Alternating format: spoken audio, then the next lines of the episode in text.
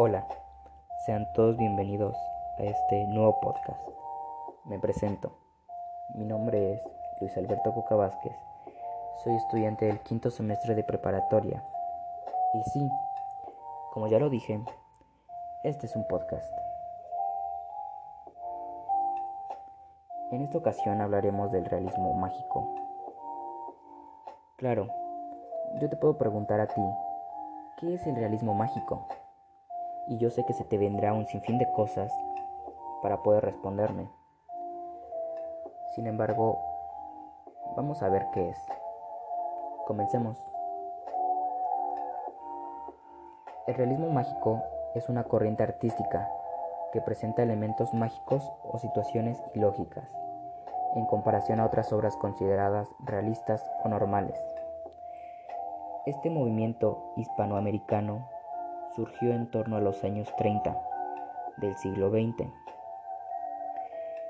Como podemos notar, esta es una definición bastante sencilla y fácil de entender. Sin embargo, está incompleta, pues no solo se englobó en la literatura, sino también en el cine y en la pintura, donde tuvieron varios orígenes.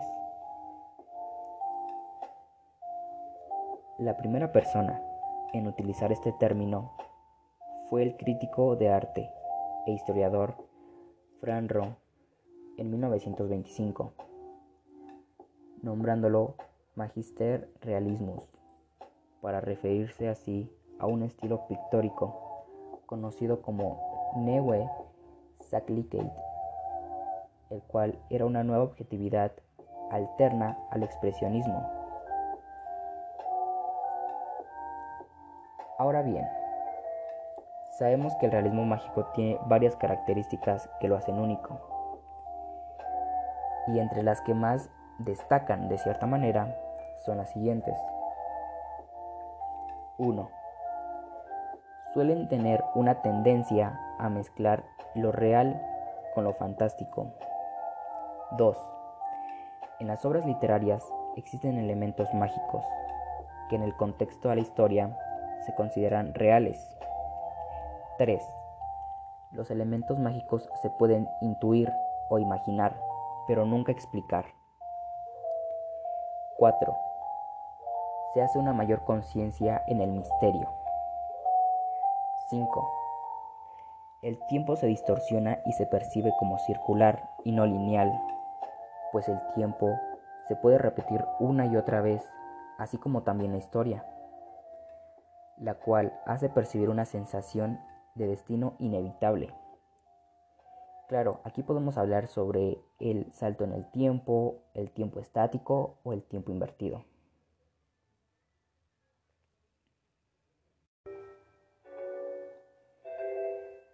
Ahora, los autores que más destacaron en el realismo mágico basado en la literatura son Horacio Quiroga, Miguel Ángel Asturios, Mario Vargas Llosa y Jorge Luis Borges, entre otros.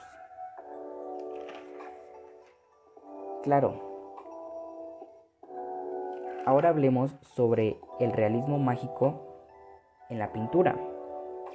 Pues en 1910, Giorgio de Clírico dio a conocer el realismo mágico plasmado en pinturas, por lo que desde ese momento en Estados Unidos se desarrolló y se expande por el mundo entero.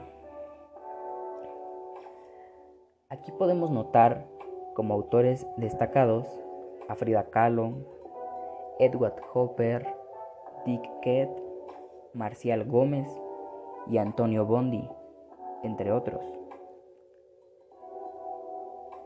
Pero, ¿qué hay del realismo mágico en el cine? Bueno, si bien el realismo mágico no es un género cinematográfico reconocido oficialmente, se pueden encontrar muchas películas con características similares, las cuales se presentan de manera práctica o bien sin explicación. Aquí podemos encontrar la película Como agua para chocolate, el cual fue un gran exponente en el año 1992. También encontramos a El laberinto de Fauno, la cual se estrenó en 2002.